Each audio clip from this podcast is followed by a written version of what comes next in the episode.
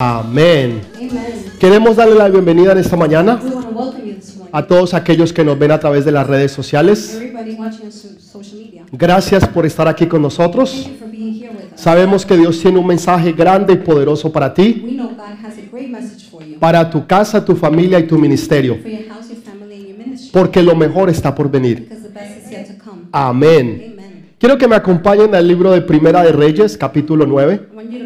I want you to come with me to the book of 1 Kings chapter 9. Primera de Reyes 9.1. 1 Kings 9 1. Dice, cuando Salomón hubo acabado la obra de la casa de Jehová y la casa real, y todo lo que Salomón quiso hacer, Jehová apareció a Salomón la segunda vez, como le había aparecido en Gabaón. Y le dijo Jehová, yo he oído tu oración y tu ruego que has hecho en mi presencia. Yo he santificado esta casa que tú has edificado para poner mi nombre en ella para siempre. Y en ella estarán mis ojos y mi corazón todos los días. Si tú anduvieres delante de mí como anduvo tu padre, en integridad de corazón y en equidad, haciendo todas las cosas que yo te he mandado y guardando mis estatutos y mis decretos, yo afirmaré el trono de tu reino sobre Israel para siempre. Como hablé a tu padre, a David tu padre, diciendo, no faltaba, faltará varón de descendencia en el trono de Israel. Mas, si obstinadamente os apartareis de mí vosotros y de vuestros hijos, y no guardareis mis mandamientos y mis estatutos que yo he puesto delante de vosotros, sino que fueres y sirvieres a dioses ajenos y los adorareis, yo cortaré a Israel de sobre la faz de la tierra que les he entregado. Y esta casa que he santificado a mi nombre, yo la echaré de delante de mí. A Israel será por proverbio y refrán de todos los pueblos. Y esta casa que estaba en estima, cualquiera que pase por ella se asombrará y se burlará y dirá, ¿por qué ha hecho así Jehová de esta tierra y de esta casa? Y dirán por cuanto dejaron a Jehová su Dios, que había sacado a sus padres de la tierra de Egipto, y la echaron mano a dioses ajenos, y los adoraron y los sirvieron. Por eso ha traído Jehová sobre ellos todo este mal. Amén y amén. Amen and amen. Yo sé que estamos viviendo en tiempos difíciles, en tiempos donde realmente las cosas están cambiando rápidamente.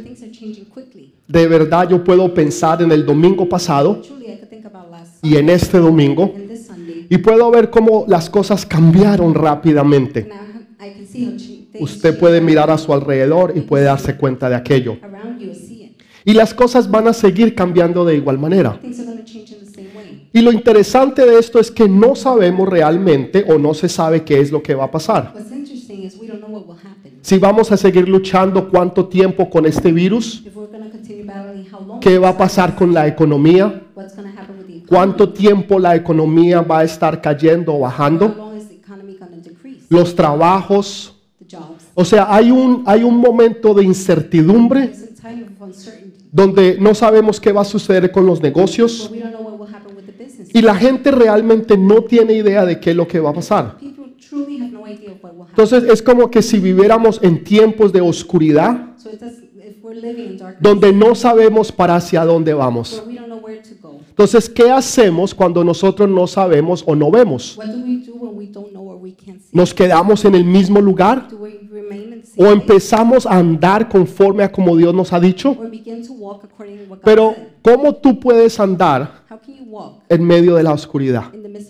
¿Cómo tú puedes saber hacia dónde vas? How can you know where to go? Si vas en el lugar correcto o de la dirección correcta, cuando tú no puedes ver. Esto es algo semejante a lo que le pasó a Salomón. This is similar to what happened to Solomon. Salomón había orado a Dios hacía 20 años atrás, Solomon had prayed to God 20 years back en un lugar que se llamaba Gabaón. Y en ese lugar Dios le habló. Dios le reveló a Salomón su presencia y su poder. Muchos de ustedes conocen esta historia, donde él pide sabiduría para poder guiar al pueblo de Dios. Y fue una oración tan poderosa que agradó a Dios de tal manera que. Dios no solamente le dio sabiduría, sino que le dio todo lo que él no había pedido. Para nosotros eso es una clave importante. Que cuando tú pides conforme al corazón de Dios, Dios no solamente te va a conceder esa oración, sino que te va a conceder aún hasta lo que tú no has pedido. Salomón pidió no para él, Sino para poder hacer la obra de Dios. Dijo, Señor, dame sabiduría para yo poder saber cuándo entrar y cuándo salir. Porque tú me has dado un pueblo al cual yo no sé dirigir. You have given me people, I don't know how to do. Y yo necesito saber qué es lo que debo de hacer. I need to know what I must do. Y a Dios le agradó esa oración. Dios ha puesto en ti una familia. Ha puesto en ti hijos e hijas, Esposo, esposa. Ha puesto unas finanzas. Ha puesto un negocio. Te ha dado dones y talentos. Y ahora tú tienes que decirle a Dios, Señor, ¿cómo yo debo de manejarlos? Para que entonces tú seas glorificado. Y esto fue lo que hizo Salomón. Y Dios le dio sabiduría De tal manera que gente de otras partes del mundo venían a escuchar la sabiduría de Salomón, porque él era un hombre sabio y entendido. La inteligencia viene del hombre, pero la sabiduría proviene de Dios. La inteligencia viene del hombre, pero la sabiduría provee de Dios. Hay. Hay gente que son muy inteligentes, are people that are very smart. tienen doctorados, conocen bastante de algo They know a lot about o de un lugar, son expertos en esa área, pero no tienen algo importante, no tienen sabiduría. La sabiduría es la que Dios te da, es la que te va a enseñar qué hacer y qué no hacer, es la que te muestra el camino correcto e incorrecto. Y cuando tú pides conforme a la voluntad de Dios, Dios te va a dar todo lo que tú has pedido y aún más todavía.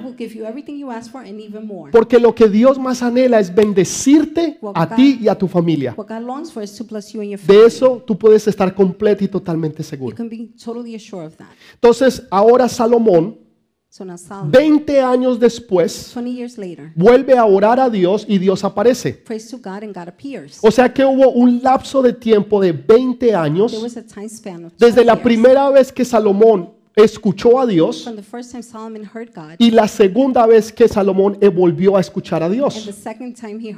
Esto para nosotros es importante porque muchos de ustedes se están preguntando, Señor, ¿tú por qué no me has vuelto a hablar? are asking yourself, "God- Lord, why haven't you Señor, yo te escuchaba I anteriormente. used to hear you, Lord. Señor, yo sentía tu presencia.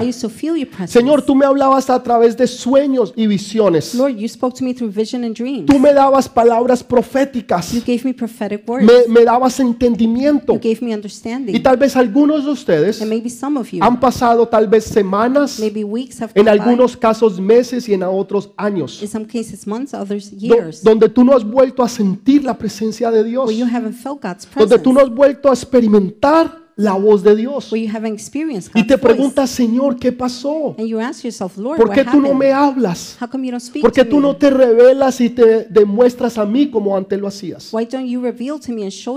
Hay varias razones por las cuales Dios no lo hace,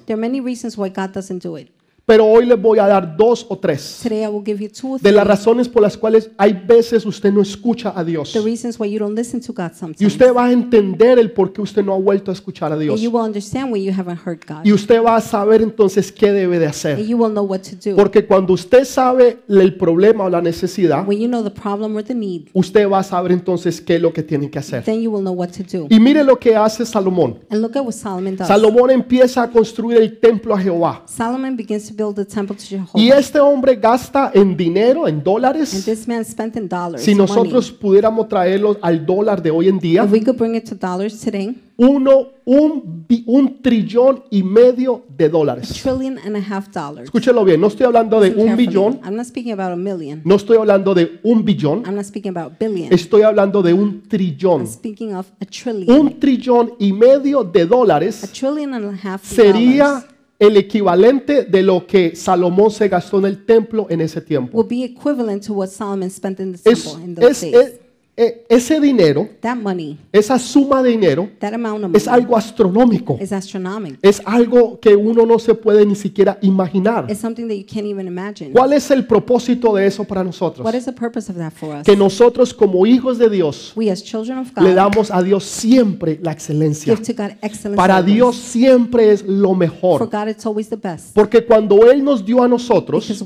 cuando us, Dios nos da a nosotros, Dios us, siempre da lo God mejor. always gives the best. Entonces, ¿qué es lo que nosotros debemos de hacer? So what must we do? Darle de igual manera a Dios lo mejor. Give in the same way to God the best. Imagínate si Dios nos diera en proporción Imagine if God gave us in a nosotros to us lo que nosotros le damos a Él. what we give to Him. ¿Qué tan grande sería tu bendición? How big would your blessing be? ¿Qué tan grande sería la bendición de Dios How big would God's blessing si be? fuera a proporción con lo que nosotros le It damos a would- Él? if it was proportion with what we give to Him. Gracias a Dios, Él es bueno y misericordioso. Thanks to God, He is great and mighty. Gracias a Dios, Él siempre Merciful. da lo mejor. Thanks to God, He always gives the Entonces, best. cuando Él te bendice a ti, When He blesses cuando Él bendice tu casa, tu iglesia, tu ministerio, tu hogar y tu when familia, He blesses your house, your home, your ministry, Él siempre te va a dar a ti lo mejor. He will always give to you the Porque Él no puede ni sabe hacer o dar algo menos. Because He can. He doesn't know how to do Para something Él es imposible. For Him, it's impossible. Cuando usted lee el capítulo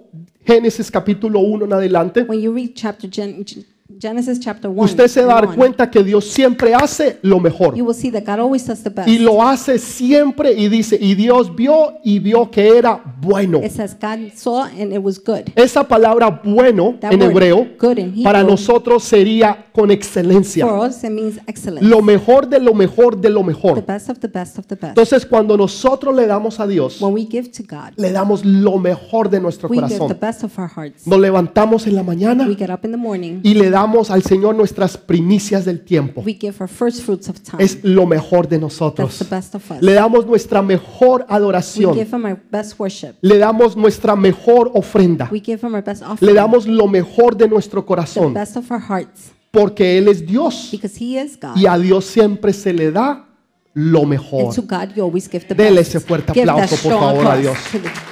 Pero déselo Give fuerte. it to Him strongly.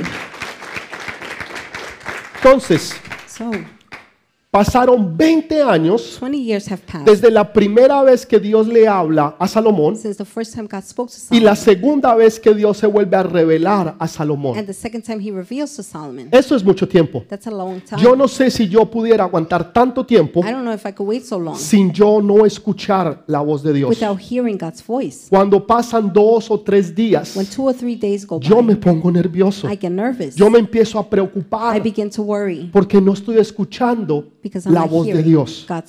Y le pregunto, Señor, ¿qué pasa? Him, Yo necesito escucharte. I need to hear you. Yo necesito saber que tú estás conmigo. I need to know you're with me Porque sin Él yo no puedo vivir. because without Him I cannot Lo live. más importante en mi The vida most important thing in my es la presencia del Espíritu Santo.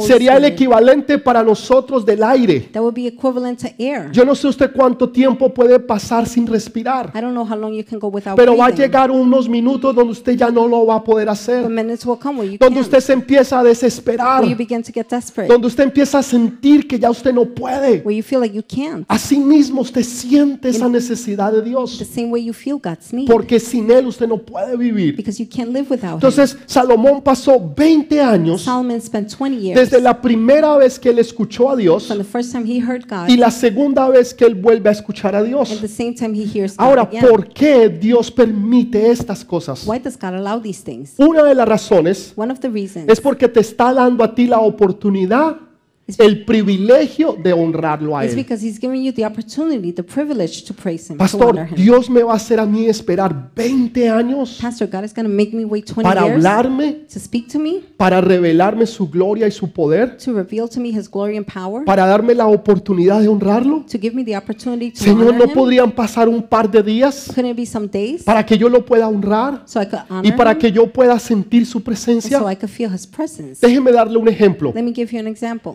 Dios le habla a Abraham God speaks to Abraham y le promete que le va a dar un hijo. and promises him a son. Pero pasaron 25 años 25 years went by cuando, cuando la promesa se cumplió. when the promise was O fulfilled. sea que hubo un lapso de tiempo de 25 años there was a time span of 25 donde years Abraham no vio la promesa. where Abraham did not see the Pero promise. Abraham fue llamado amigo de Dios. Abraham was called God's friend. Escúchelo bien, Abraham Abraham fue llamado amigo de was Dios. called God's friend. Es un privilegio que Dios te llame a ti amigo. It's a privilege for God to call you Que friend. tú puedas ser amigo o amiga de Dios. that you could be God's friend. Que Dios diga, Él es mi amigo. For God to say, that is my Ella friend. es mi amiga. She is my friend. Es un honor, es un It's privilegio. an honor. It's a privilege. Pero Dios no se lo da a todo el mundo.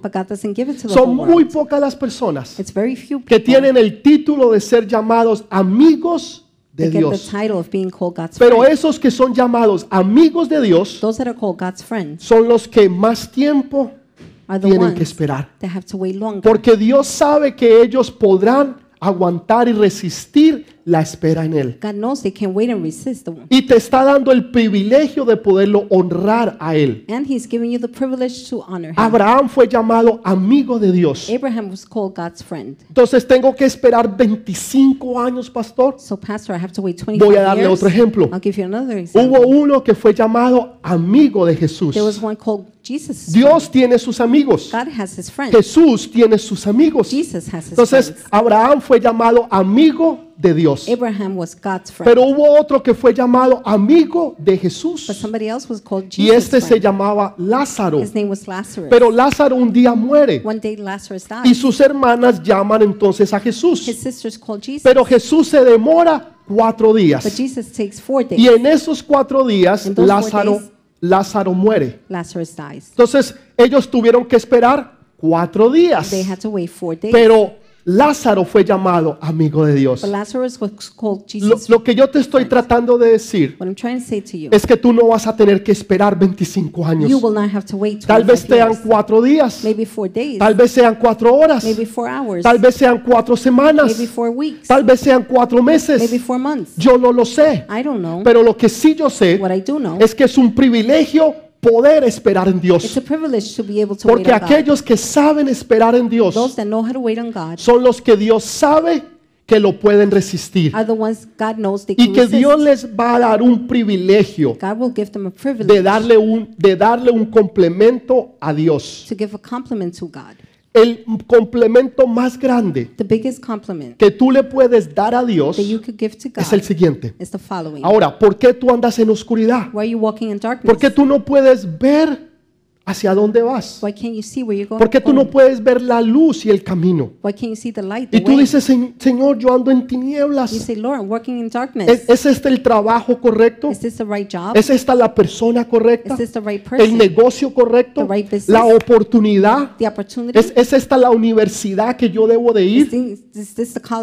¿Es, es esto la carrera que yo debo de seguir? ¿Dónde yo debo de vivir? Y, y tú no tienes claridad. And you don't have clarity. Si tú estás en esa situación, If you're in that situation, tengo buenas noticias para ti. I have good news for you. Voy a leerles Isaías capítulo 50, versículo 10. I will read to you Isaiah chapter 50, verse Isaías 10. 50, 10 dice, pregunta, ¿quién hay entre vosotros que teme a Jehová?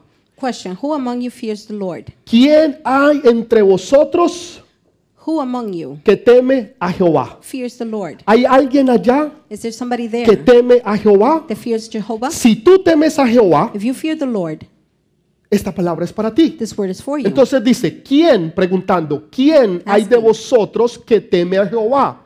Y oye la voz de su siervo. He's asking, Who among you fears the Lord? And he hears the voice of the servant. ¿Tú temes a Jehová? Do you fear the Lord? ¿Oyes la voz de su siervo? Do you hear the voice of his servant? ¿Quién es el siervo de Dios? Who is God's servant? Primero que todo es Jesús. First of all, is Jesus. Segundo que todo son tus líderes. Second of all, is your leaders. Aquellas personas que Dios ha puesto sobre Those nosotros people God has placed upon para us liderarnos to lead y para guiarnos. and to guide us. Entonces, si tú temes a Jehová If you fear the Lord y tú escuchas la voz de tus and you líderes, hear the voice of your leaders, mire lo que dice. look at what it says. El que anda en tinieblas y carece de luz. Let the one who walks in the dark, who has no light, El que anda en tinieblas y carece de luz. Let the one who walks in the dark El que no sabe qué decisiones tomar. The one that doesn't know how to make El que no sabe qué hacer the one that doesn't know what to do porque no puede ver. because he can't see. Porque allá afuera hay tinieblas. there's darkness outside. Porque hay temor y miedo. there's fear. Hay incertidumbre. Y tú no sabes qué hacer. ¿Va a haber trabajo? there will be work. ¿Va a haber economía? ¿Voy a poder continuar con mi negocio? will I be able to continue ¿Con los planes que yo the tenía? plans I had. ¿Con los estudios? Y entonces hay tinieblas y tú no puedes ver. and you can't see. Dios te está hablando. Entonces, voy a volver a repetir. El que anda en tinieblas y carece de luz. Whoever is walking in darkness and has no light. Aquí está la respuesta. Here's the answer. Confíe en el nombre de Jehová y apóyese en su Dios. Trust in the name of the Lord and rely on their God. Si tú andas en tinieblas, If you're walking in tú hablas en incertidumbres, in uncertainty, en situaciones difíciles, difficult en tu casa, en tu at familia, home, in your family, cosas financieras, things, problemas del trabajo, work, con el esposo, con los hijos, husband, y tú no sabes qué hacer, dice Dios, confía en el nombre de Jehová, says, confía en el nombre de Jesús Trust in the name of Jesus y apóyate en Él. and rely on O Him. sea que tu apoyo va a estar en Your Él, support will be on Him. tu confianza va a estar en Your Él. trust will be in Him. Todo miedo, toda all incertidumbre fear, all que, uncertainty le- que el mundo quiera traer sobre ti, that the world wants to bring tú vas a decir, no Señor, you're say, No, Lord, porque yo confío en el nombre de Jesús because I trust in the name of y yo Jesus me apoyo en Él, and I rely porque on mi Him confianza está en because Él. my trust is in Him. Puede darle ese fuerte Can you aplauso, give that strong applause? puede usted bendecirlo a Él. Can you bless Him? Aquel que está así, So that, confíe en el nombre de Jehová. trust in the name of the Lord. Por eso nosotros confiamos en el Señor. That is why we trust in the Por eso Lord. nosotros estamos aquí. That is why we're here. Porque nosotros confiamos we trust en el nombre de in Jesús. the name of Jesus Y nos apoyamos en nuestro Dios. Cuando usted se apoya en alguien, When you rely on someone, usted está poniendo su confianza en él o en ella. Porque usted sabe que esa persona es seguro o es segura. you know that person is sec- secure. El problema es que las personas nos fallan. the problem is people fail you. El problema es que las personas nos desilusionan muchas veces. people, they disappoint us. many Lo hermoso de eso es que Dios nunca nos The falla. beautiful thing about that, God never Dios nunca te va a desilusionar. God will never disappoint Ni you. Dios nunca va a permitir que My- tú quedes en vergüenza. God will never allow you to be ¿Por qué? Porque tú estás confiando en el nombre de Jesús y te estás apoyando en el Dios de Abraham, de Isaac y de Jacob. Because you're Amén. trusting in the name of the Lord Amén. and you are relying Amén. The God of Jacob, Abraham, and Hay Isaac. veces tú no tienes revelación o iluminación, Sometimes you don't have revelation. pero Señor, tú me hablaste. But God, you spoke to Señor, me. tú me dijiste que este era el año, Lord, you said this was the que era un año de expectativa. It was a year of Y lo único que yo puedo ver the only thing I can son see tinieblas e is incertidumbres, darkness, uncertainty, temor y miedo. fear, and dread. Entonces, aquellos que están así, So those that are like that, confíen en el nombre de trust Jesús in the name of Jesus y apóyesen en Dios and Todopoderoso, rely on God. porque Almighty. todo va a estar bien. Because everything will be Todo fine. va a estar bien. Everything will be fine. La gente tiene que escuchar ese mensaje, People must listen to that message. porque ese es el mensaje de Jesús. That's. Ahora, ¿cuál es el complemento más grande que tú le puedes dar a Dios? What is the greatest compliment you can El complemento más grande que tú le puedes dar a The Dios greatest compliment you could give es tal vez el que tú le das a una persona. is maybe the one you give Cuando tú le dices te amo, when you say I love you. cuando tú le dices a un hombre, a una mujer, al esposo, a la esposa, te amo, tell a man, a woman, a husband, a wife, I love you. tú le dices a Dios, Señor, yo te amo. you say to them, God, I love you, Lord. Pero hay un problema, But there's a problem. hay un problema. There's a problem. El complemento más grande que tú le puedas dar a Dios the greatest compliment you can give God no es yo te amo. is not I love Porque you. usted puede amar a alguien You could love someone y desconfiar de esa persona. and not trust them. Aquí hay muchas personas que aman a alguien y many desconfían people- de esa persona. They love someone, but they don't trust Acá them. hay personas que aman a alguien There are people there. y desconfían de esa persona. They love someone, but Entonces they don't usted trust puede them. estar enamorado o enamorada de esa persona You could be in love with that y person. decirle "Mm, mm, mm, te amo. Say, "Mm, mm, I Uy, love you. mm, mm, besitos. Mm, kisses. Mm, Muchos besitos Many kisses. y más besitos. More kisses. Y más besitos. more kisses. Y sin embargo, desconfiar de esa And persona. yet, they don't trust the person. Mostrame tu celular. Show me your cell phone. Mostrame lo que hiciste. Show me what you ¿Y did. dónde llegaste? Where did you go? ¿Y por qué te demoraste? Why- ¿Y a you dónde fuiste? Where did you go? Y hay una desconfianza. And there's no trust. Entonces usted puede amar a You alguien, could love someone, pero no confiar en but ella. not trust them. El complemento más grande que tú le puedes dar a The Dios greatest compliment you could give to no es yo te amo, is not I love you. sino decirle, Señor, yo confío en ti. Señor, yo confío en ti.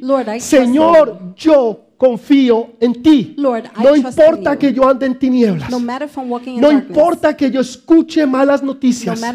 No importa lo que mis ojos puedan ver. my, my No importa lo que esté pasando.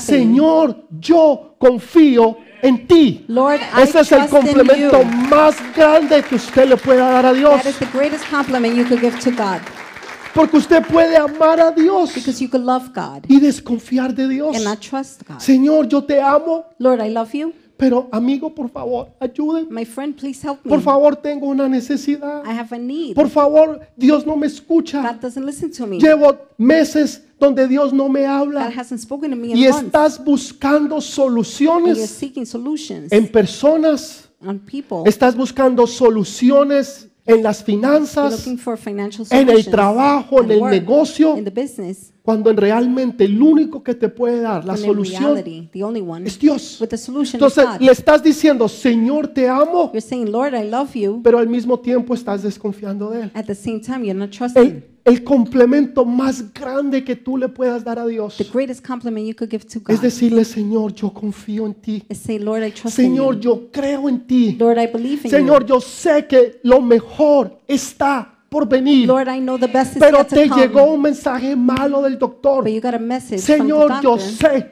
que lo mejor está por venir. Lord, I know the best Te van a echar del trabajo. Señor, yo work. sé que lo mejor está por venir. Lord, I know the best No importa lo que te digan. No importa lo que pase. No No importa qué tan difícil se ponga la No situación allá matter how afuera. Tú le digas a. Dios, Señor, yo confío en ti. Mi confianza está en ti, Señor. Lord, I trust in you. My trust is in you. El salmista decía, The ¿de dónde vendrá mi socorro? From where will my ¿De strength come? dónde vendrá mi From socorro? where will my help Y él contesta, mi socorro viene de Jehová de He los answers, ejércitos. My help O comes sea, from the Lord viene de él, de hosts. él, de From él, him, from y de nadie más que él. Mi confianza My trust está en él. Him. Que no importa si la economía cae, No no economy drops. importa si cierran la compañía o la factoría, no importa si el negocio se cierra, no closed. importa la situación que yo pueda estar pasando. Señor, mi confianza está en ti, Lord, Señor. Yo you. confío en ti. I trust in you. Así todos se vayan Even if everybody y así todos te dejen. and everybody abandons you, Tu confianza está en Él. your trust is in Y him. Él nunca va a dejar He will que never tú allow seas avergonzado. for you to be put Porque to tú estás poniendo tu confianza en Él. because you're putting your trust in Tú le him. estás creyendo a You're Él. believing him. Y Él te va a respaldar. Y Él te va a bendecir. Y Él va a hacer que los problemas y las situaciones se arreglen. He's going to make the problems and situations get fixed. Y tú vas a entender que valió la pena confiar en Dios. Aunque otros te decían que no.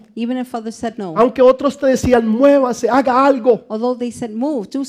Tú puedes decir, no, mi confianza está en Él. You can say, no, my trust is in Y him. Dios te va a respaldar. And God will back you up. Y Dios nunca va a permitir God will never allow de que tú quedes en vergüenza. for you to be put to shame. Pero ahora la confianza es ganada. Trust is one. La confianza no es algo que usted puede adquirir de un, de un día hacia el otro. You don't acquire trust from one day to the Cuando other. usted entra a un trabajo, When you enter a cuando usted entra en una when posición, you enter a position, lo empiezan a confiar. they begin to trust. Le empiezan a dar cosas que hacer. They give you things to do. Y entonces a medida que usted lo hace, As you're doing these, a medida que usted trabaja, as you're working, a medida que usted arregla la as you're situación, fixing the usted situation, empieza nuevamente a ganar you begin confianza. to earn trust. O sea que la confianza es algo que usted tiene que ganarse. Trust is something you earn. A usted la confianza no se le da, Trust isn't given to la you. confianza se gana. Trust is earned. Entonces, entienda, mire el próximo versículo, el Look the 11. next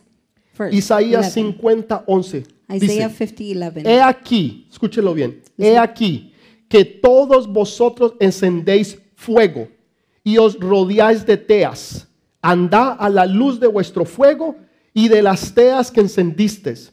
De mi mano os vendrá esto, el dolor y seréis sepultados. But now, all you who light fires and provide yourselves with flaming torches, go walk in the light of your fires and of the torches you have set ablaze. This is what you shall receive from my hand.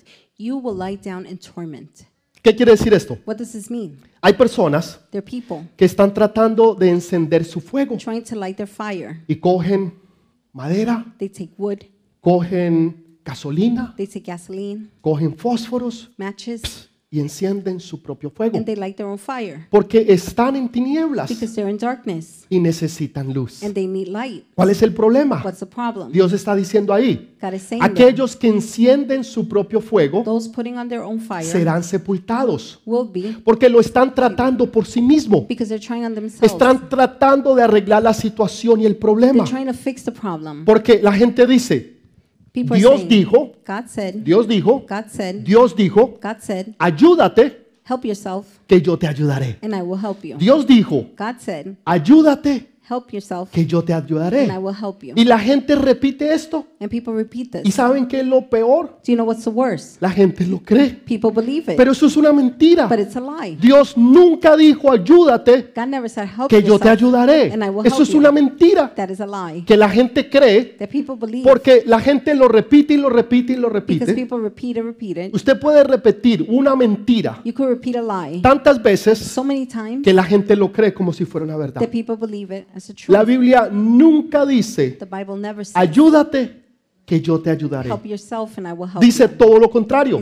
Cuando usted trata de encender su propio fuego, cuando usted trata de hacer que las cosas se arreglen, cuando usted está tratando de hacer que las cosas sucedan y que usted pueda ver en la oscuridad encendiendo su propio fuego, Dios dice que no solamente va a apagar ese fuego, sino que en ese fuego usted será sepultado. Porque hay personas que están tratando de arreglar las cosas por sí mismos, trying to fix things on their own. cuando el que trae la solución es Dios. When the one who brings the El que is trae God, toda la solución, the one who el has que all the trae todo lo que tú necesitas the one es who Dios. brings everything Es you Él, need es Él, is es God. Él, It's es him, Él, it's es him, Él, it's him, it's es him, Él. it's him. Entonces Él es el que lo vas a hacer. He will do it. No caiga en la trampa Do not fall in the de trap, tratar de hacer las cosas por sí mismo, trying to do things on your own, aun cuando usted anda en tinieblas. even when you walk in darkness. El mejor ejemplo, o uno de los mejores ejemplos para mí, one of the best ones for fue cuando los magos estaban buscando a Jesús. when the Magi were looking for Jesus. Ellos habían recibido una palabra profética. They had received a prophetic word. Dice que el firmamento cuenta la gloria de Dios. It says the firmament counts the glory Entonces, of God. los magos, The Magi, realmente ellos eran astrónomos. they were astrologers. Ellos vieron una estrella They saw a star que había sido profetizada that had been prophesied que anunciaba al Rey de Reyes y Señor that de announced the Señores. King of Kings and Lord of Lords. Entonces, el firmamento cuenta So the heavens la count gloria de Dios. God's glory. Y ellos venían siguiendo And they came la following estrella del Rey de Reyes the y star, Señor de the Señores. star for the King of Kings and Lord of Es Lords. como un GPS. like a GPS. Usted pone el GPS You put the GPS y el GPS lo lleva al lugar and donde it usted le ha you indicado. to the place you indicated. Y ellos venían siguiendo la estrella. They came following Venían the star. siguiendo la estrella. They Venían followed bajo the star. luz, bajo luz. They came under light. Cuando llegaron a When Jerusalén, they reached Jerusalem, la estrella desapareció the star disappeared y ellos no la veían. and they couldn't see it. ¿Dónde está? Where is it? Quedaron en tinieblas. They were in darkness. Entonces, ¿qué hicieron? What did they do? Empezaron a preguntar, They began to ask, ¿dónde está Where is el rey de los judíos? the King of the Jews? ¿Dónde está Where is el rey de los The judíos? King of the Jews. Ahora, ellos llegaron al palacio de They Herodes, got to Herod's palace. pero ellos cuando llegaron allí When they got there, vieron a un palacio, they saw a palace, pero no vieron al rey. but they didn't see the king. ¿Cómo así que no vieron al rey? How is it that they Herodes, didn't see the king? el rey, the king, Habló con ellos, spoke with them. pero ellos le dijeron, Herodes, ¿dónde está el rey? They asked Herod, "Where is the king?" ¿Cómo así que dónde está el What do you rey? mean, where's the king? Yo soy el rey. I am the king. ¿Saben? La gente se deja impresionar por lo que ve. You know, people are impressed by what they see. Déjeme repetirlo otra vez. Let me repeat it again. La gente se deja impresionar por lo que ve. People are impressed. Pero by los what they see. hombres y mujeres, The men and women, reino de Dios, kingdom of God, tienen una bendición, they have a blessing. tienen una They revelación have a revelation. y no se dejan impresionar por lo que ven, and are not impressed by what they see, sino que son guiados but they're por la guided palabra de Dios. by God's word. Déjeme decirlo otra vez. Let Oh my God. again. Déjeme decirlo otra Let me vez. tell you again. Los hombres y mujeres de Dios Men and women of God no se dejan impresionar por lo que ven, sino que se dejan guiar por la palabra de Dios. They let themselves be guided by Déjeme decirle algo, antes que aplauda, déjeme decirle algo. Herodes Herod fue uno de los mejores constructores del mundo. was one of the greatest builders of the world. Si él hubiera sido un arquitecto, Had he been an architect, hubiera sido uno de los mejores del mundo. he would have been one of the best in the Usted world. puede ir a Israel hoy en día You can go to Israel y usted puede ver una piscina de agua dulce dentro del mar. You can see a pool of sweet water inside Dígame, the sea. ¿cuándo fue la última vez Tell me, when's the last time que usted vio una piscina you saw a pool de agua dulce with sweet water en medio del mar? in the midst of the sea? Dos mil años atrás, Herodes la tenía. 2,000 years back, Herod had Herodes mandó a construir y hizo una piscina Herod built a pool de agua dulce en medio del mar. of sweet water in the midst of the Usted sea. puede ir hoy a Israel You can go to Israel y today usted puede ver todavía and you can lo que queda de esa piscina. see what's left of the pool. Usted conoce o, ha- o puede Google Masala. You can Google Puede masala. buscar, no ahora, Not now, después del servicio. after service. Busque Masala, Google it. Google Después del masala servicio, after service. impresionante. It's impressing. Es, es un monte It's a mount, grandísimo, big one, impenetrable, impenetrable. impenetrable. Impenetrable. Y es un monte así It's largo long, y en la parte de arriba es ancho. On the top it is wide. Ok, este hombre, Herodes, man, Herod, construyó palacios allá arriba. built palaces up there. Tres parques de agua. Three water Tres parks. de los que ustedes conocen, The ones that you know, que gastan toda su platica you spend all your money yendo a Disney World, Disneyland. Disney World. Ok, en Disneyland. e- eh, tres parques de eso Three of those parks no llenan la cantidad de agua que él subió allá can't arriba. even fill up the amount of water he Dos took up mil there. años atrás. 2,000 years back. Increíble It's incredible lo que este hombre hacía. what this man did. Entonces, imagínese el palacio Imagine the palace en que él vivía. he lived in. Era algo, una maravilla. It was amazing. Pero los magos no se dejaron impresionar But imagine por lo que ellos were veían, not impressed by what they sino saw. que se dejia- dejaron guiar They were guided por la palabra de Dios. by God's word. Aquí se ve un palacio hermoso, Here you see a beautiful palace, pero aquí but no está el rey. the king is not here. Aquí no está el rey. The king isn't Hay here. veces nos dejamos impresionar por lo que vemos. Sometimes we get impressed by what Nos we see. dejamos impresionar porque el muchacho Where? tiene un carrazo. Impressed because the guy has un a great supercarro. car, a supercar. Y la muchacha And the girl, se emociona. Ay, she gets impressed. She gets y es que tiene un carro Oh, he has a car. y es último modelo And that's the latest y es model. rojo. And it's red. Y el muchacho saca la The guy billetera, takes out his wallet. ¿cierto? Y, y muestra los He shows dólares the dollars y gasta. And. Y la joven se deja And the young impresionar. girl, she gets impressed. ¿Sabe? Yo, yo conoc- he visto casos I have seen cases. donde, lo digo, no lo digo, no Should lo I digo. say it or not? Bueno, voy a decirlo en general. Se han I'll say in dejado general. impresionar They've been impressed por hombres by men que trataron de proyectarse que eran hombres de that negocios, try to project hombres importantes, important men, hombres de mucho dinero men with a lot of y en realidad eran unos muertos de In hambre. reality, they had no money. En serio, muertos de hambre. Really, Y really no encima money. de eso, vagos On y no les that, gusta trabajar. Lazy and they don't like to work. Pero las mujeres se dejaron impresionar But the woman got impressed por lo que ellas veían. by what they saw. ¿Sabe? La gente mira la apariencia, People look at appearances, pero Dios mira el but God corazón. looks at the heart. Dios mira el God corazón. looks at the heart. Los hombres, Men, oh, ahorita con los hombres, now with the men, se dejan impresionar por las mujeres. they're impressed by women. Mejor lo dejo ahí. I should just leave it there. Me meto en problemas. I'll be in trouble. ¿Cuál es mi punto? What's my point?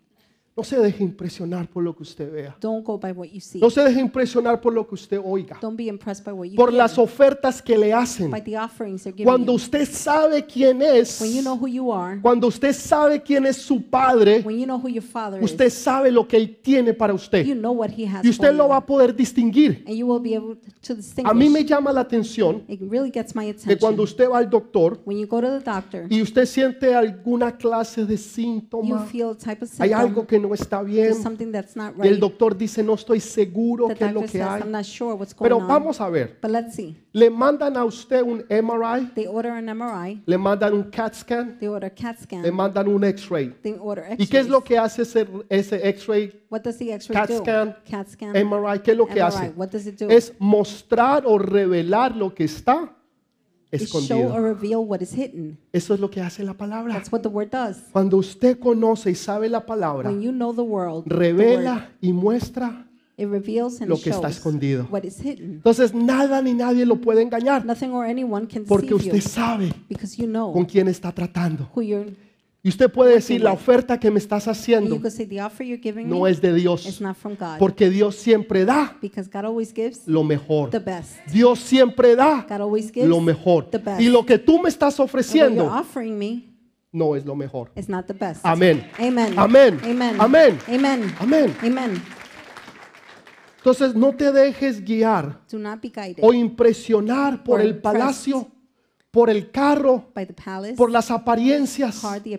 Busca siempre el corazón. Always seek the heart. El dinero un día se puede acabar Money could just finish one day o se puede ir, or it could go, pero el corazón siempre va a but the permanecer. heart will always El remain. corazón siempre va a The permanecer. heart will always ¿Qué es más remain. importante? What's more important? Las apariencias, Appearances, cómo se ve la how the persona, person looks, lo que usted pueda tener o ser what you could have or be, o el corazón. Or the heart. Lo más importante, The most lo que Dios mira, what God lo que sees, Dios quiere, what God wants, es que tú mires y te enfoques. is for you to see en and el focus corazón. in the heart. Nunca te dejes impresionar por lo que tú Never veas. be impressed by what you see. Siempre sé guiado por la palabra de Dios. Always be guided by God's Entonces word. ellos miraron, They saw, vieron el palacio, they looked at the dijeron, palace. ¿dónde está el They rey? said, "Where's the Pero king? aquí está. No, He's ese no here." es. No, that's not the Nosotros one. buscamos We're looking for al rey de the reyes King of Kings y señor de and señores. the Lord of Lords. No estamos buscando una apariencia. We're not looking for appearances. No estamos buscando una pompa We're not grande. looking for a big pump. Estamos buscando una realidad. We're looking for a Y reality. continuaron And they continued su camino. their way, Quiere decir which means que aun cuando tú no puedes ver, even when you cannot see, tú continúas you andando. continue walking. Tú continúas siguiendo. You continue Porque following. eventualmente Because eventually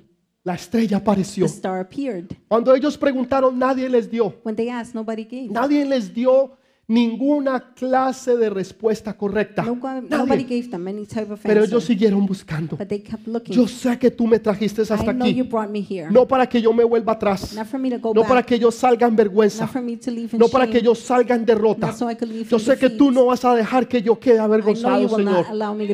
Porque yo he traído honra y gloria a tu nombre. Ellos traían regalos al Rey de They Reyes.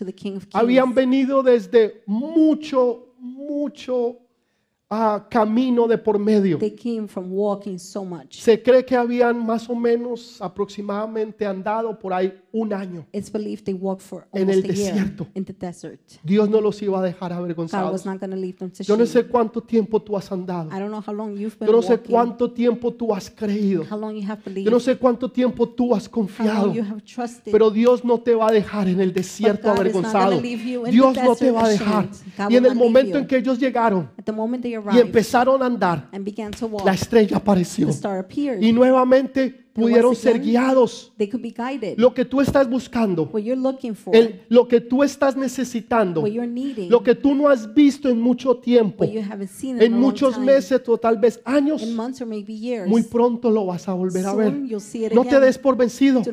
Sigue caminando, sigue creyendo, sigue confiando que muy pronto la luz se revelará. Y la luz nuevamente apareció y los guió y ellos llegaron fueron los magos and the Magi hasta el lugar donde estaba went Jesús. to the place where Jesus Una was, casita a small home, muy pobre very poor y muy humilde. and very humble. Y ahí encontraron There they al Rey de Reyes. the King of Tú vas a encontrar You will find la bendición de tu vida the blessing of your life en el lugar donde tú menos te espera que la vas a tener. in the place you least expect En el lugar donde tú menos te esperas que la vas a where you tener. least expect it. Tú esperas encontrar a un rey en un palacio. You're waiting to find king in a Déjeme palace. decirle, a un rey no lo hace un Let palacio. me tell you, a palace doesn't make a Un rey no es rey porque tiene un A palacio. king is not a king because he owns Un a rey palace. es un rey porque tiene gobierno. A king is a king because Un he rey sin government. gobierno no es un A rey. king without government is not Un a rey king. con palacio no es un A rey. king with a palace is not a El king. rey de The reyes king of kings, y señor de the señores lord of lords, vivía en una casa pobre lived in a poor y humilde, and humble home, pero tenía la, toda la but autoridad had all the del authority cielo, la tierra, el of universo, heaven, earth, and the universe. porque Él es el rey de reyes because he is the king of y señor de and señores. the lord of lords. Tú no necesitas tener algo para ser You alguien. don't need to have something to be Tú eres alguien no por lo que You're tienes, someone not by what you sino have, por quien está dentro de ti. who is in you. El que está dentro de ti se llama Jesús The de one in Nazaret you, his name is y ha Jesus of puesto su Nazareth. Santo Espíritu He has placed his Holy dentro de ti. within you. Tú no eres quien tú eres You por lo que tú tienes. who you are by what you have. A ti no te hace quien tú eres el palacio, The palace doesn't make you who el dinero o las joyas. Money or jewelry. Eso es bueno, es una That's bendición, It's a blessing, pero no es lo más importante. but it's not the most important. Lo más importante The most important es quien tú is eres who you are por quien Él es. by who he is. Es lo más importante. That's the most Lo important. más The importante. most important. Dale ese fuerte aplauso al Rey de Reyes. Give that Dáselo strong, fuerte. strong, strong applause to the King of Kings. Cuando Dios te ama, When God loves you, cuando Dios confía en ti, when God trusts in you, hay veces te hace esperar largos lazos de sometimes He'll tiempo. make you wait for a long time span. Hay veces los Some- tiempos son más cortos. Sometimes times are short. Entonces, hay veces son largos, Sometimes they're long, hay veces son cortos. sometimes short.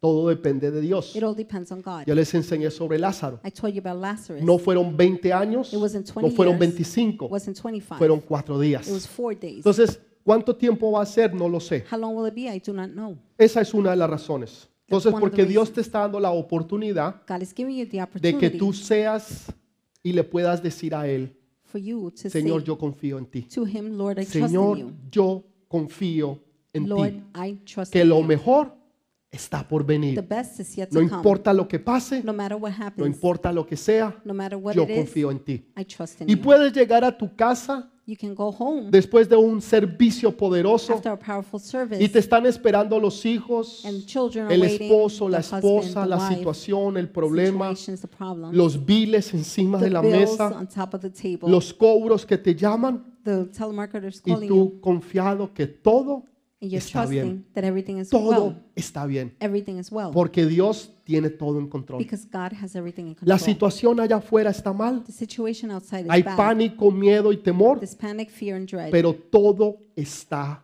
but bien. everything is good. ¿Y qué es todo? Todo everything? es todo. Everything is Todo everything. es todo. Everything. Tú tienes confianza completa y total en You Él. have complete and total assurance. Y de ahí tú no te vas a mover. And you will not move from there. Esa es la primera. La That's the segunda, first one. The second el one, plan divino de Dios. God's divine plan. Dios le dice, Dios le dice God says a Salomón to Solomon que le construyera un templo. to build him a temple. ¿Cuándo le dijo eso él a Salomón? When did he say this to Solomon?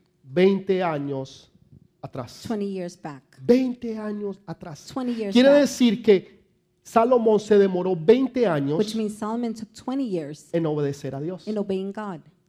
Por eso Dios no le hablaba. That's why God didn't Hubo speak to uno, him. Herodes, el que There les was acabo one. de hablar. Herod, the one I just spoke about. Herodes Herod le, le habla a Jesús speaks to Jesus. y le dice, ¿eres tú el rey de los He judíos? says, Are you the king of the ¿Eres Jews? tú? Is it you?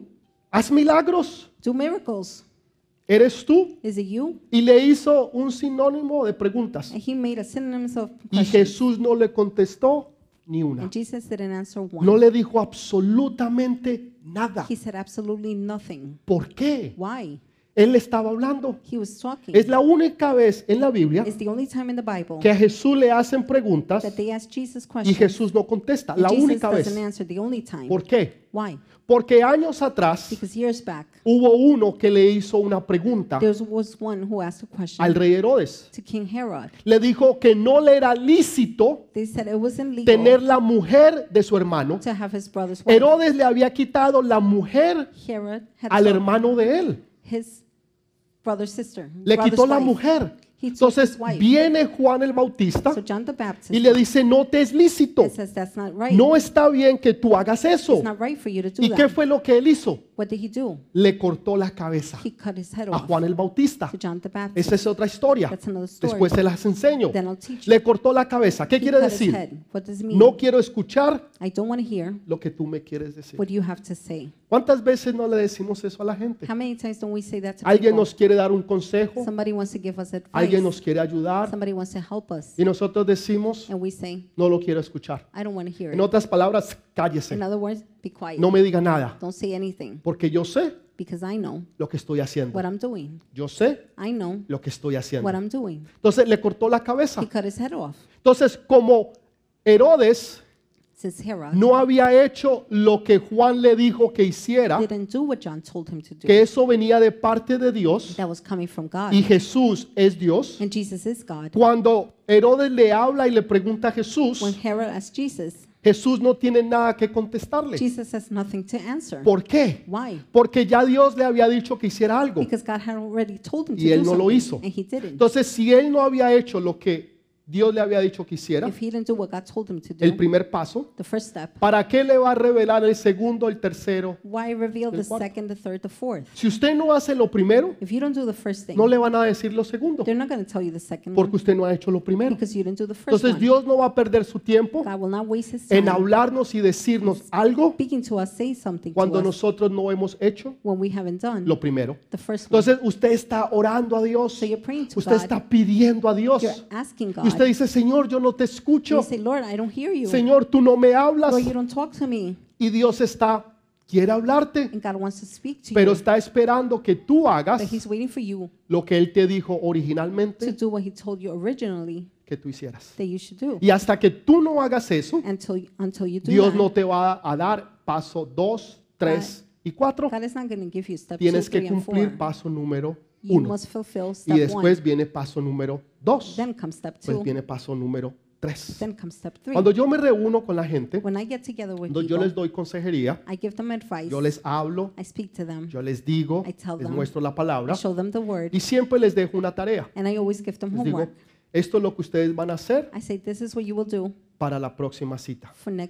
Y cuando se reúnen, si no lo han hecho, yo les digo, entonces no los vamos a reunir. I tell them we Pero pastor. ¿por qué no? But pastor, why not? Que no hizo lo primero que le dije. didn't do the first thing I told ¿Para qué le voy a decir paso 2, 3 y 4 Why am I going to tell you step two, si usted no ha hecho el paso número 1? if you didn't do step one? Hasta que no haga el 1, Until you do step yo one, no le voy a mostrar el 2, I will not show you ni two, mucho menos el 3. even less three. Sería como coger un niño That's like taking a que está en primer grado first grade y llevarlo a la high school. and take him to high school. Es imposible. It's impossible. Primero tiene que cumplir el primer First he grado, has to go to first grade, segundo, second, tercero, cuarto, third, quinto, fourth, sexto, fifth, séptimo, sixth, octavo seventh, eighth, y ninth, sucesivamente. and then Es success. lo mismo con Dios. It's the same thing with God. Porque hay veces Dios no nos habla. How come God doesn't speak to Porque us? ya te habló Because he spoke to y you porque nosotros no hemos escuchado. and we haven't obeyed. ¿Quieren más? Do you want more? ¿Quieren más? Ok, la próxima semana. Next week. Realmente vamos a tener que dejarlo para dos enseñanzas porque tenemos más de la mitad We have more than half, y no quiero dejarlos allí. and I don't want to leave Quiero que ustedes entiendan y puedan conocer los propósitos I de want you Dios. to understand, be able to know God's Que cuando usted salga de aquí When you leave here en las próximas in semanas, the next weeks, usted tenga un entendimiento de cuando Dios habla. Y cuando Dios no habla. and when God Y entonces usted va a saber qué hacer Then you will know what to y qué no hacer, and what not to do. porque usted va a entender los tiempos de Dios. You will understand God's time. Usted tiene que ser entendido en los tiempos de Dios in God's time. para que entonces usted pueda ver So then you can see en medio de las tinieblas. Usted va a ver lo que los otros no ven. Usted va a escuchar lo que los otros no pueden escuchar. Y ustedes van a poder hacer lo que otros no pueden hacer porque ustedes se decidieron a creerle a Dios. Decirle. Señor, yo confío en ti. ¿Cuál es el mayor complemento que usted le puede dar a Dios? What is the greatest compliment you can No give es, to God? Señor, yo te amo. It's not, Lord, I love you. Usted ama a alguien, You love someone, puedes confiar de esa persona. but you don't trust them. Gente que dice, yo no lo confío más de lo que lo- yo lo pueda tirar. People say, I don't trust Y hay veces them. el, el- el hombre está gordito y pues no lo pueden tirar muy lejos. The man is chubby and Pues they can't lo throw them confía too hasta far. ahí. Ahí queda. So only No lo there. confía. They don't trust. Ese es un dicho en inglés. That's a saying. Ok, ¿qué les estoy diciendo yo? What am I saying to you? No se trata de amar It's not a about Dios. love, loving Se God. trata de decir, Señor, It's about saying, yo Lord, confío en ti. I trust in you. Señor, yo sé que hay, hay un virus allá afuera. Lord, I know there's a virus. Yo sé que hay incertidumbres. I know there's uncertainty. Yo sé que hay problemas, I know there are situaciones. problems and Yo sé que situations. muchas cosas podrían pasar. I know many things can Pero happen. Señor, yo confío But en Lord, ti. I trust in Señor, you. yo confío Lord, en ti. Y si tú puedes confiar en Dios, God, Dios nunca va a dejar que tú quedes avergonzado. Jamás, jamás. shame. ¿Saben ever, por qué? ever. Do you know why? Porque es su reputación. Es la reputación de Dios. Déjeme decirle algo. Dios cuida mucho su reputación. really. Cuando una compañía pierde la reputación, When a company loses the se van al piso. Cuando alguien empieza a decir, no, esa compañía no sirve. El producto que ellos hacen es malo. Esa compañía se va al piso. Pero cuando la gente dice, no, ese es un buen But when producto, people say it's a good product, tienen el mejor sistema, they have the best system. tienen la mejor They ayuda, have the best help. siempre es lo mejor. Inmediatamente eso sube, porque es la reputación. because it's ¿Usted reputation. no cree que Dios cuida su reputación? Que tú has confiado en? Él, que tú has creído en Él y confiado en Él. Dios está cuidando su God reputación is taking care of His y reputation. va a hacer ese milagro para que el mundo And conozca He will do the miracle que so Él people will know es fiel that He is y que faithful tú puedes confiar en and Él. you can trust in Him. Amén. ¿Puedes confiar en Amen. Él? Can you trust in Him? ¿Puedes confiar en Can Él? you trust in Him? Pongámonos de pie, por Let's favor. stand up, Dele ese please. fuerte aplauso Give ahora sí. strong applause now. Déselo fuerte, por Strong, favor. strong, Déselo strong. fuerte. Strong.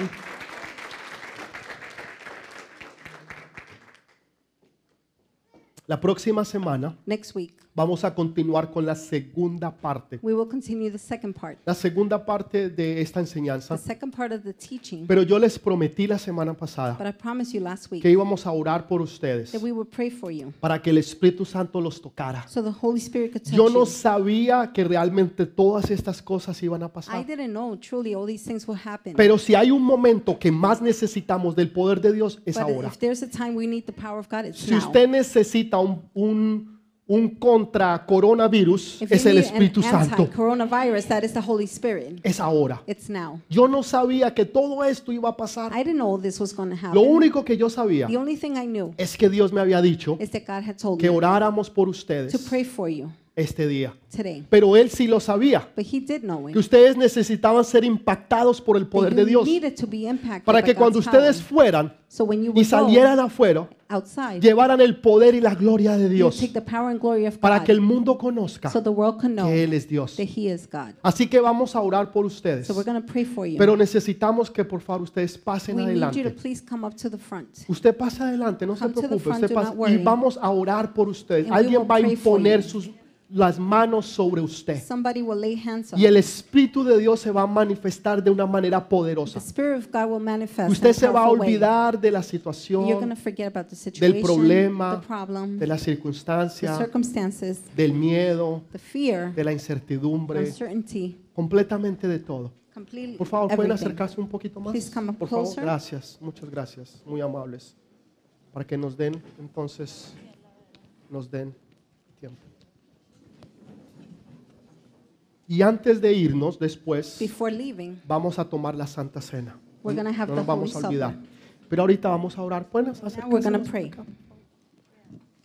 Y mientras que usted cierra sus ojos, Mientras que usted cierra sus as you ojos. close your eyes, usted se va a olvidar de todo. you will forget about Y everything. el Espíritu Santo va a descender. The Holy Spirit will descend. Muchos de ustedes ni siquiera vamos a alcanzar a orar por Many ustedes. of you we won't even reach Y el Espíritu Santo los va a and tocar. the Holy Spirit will touch Y aquellos que nos están viendo a través de las redes you. sociales, Those watching us through social quiero media, que usted cierre sus ojos allá donde I want está. you to close your eyes where Que el you are. Espíritu Santo lo va a The tocar. Holy Spirit will Que la unción que está sobre esta casa va a estar sobre usted.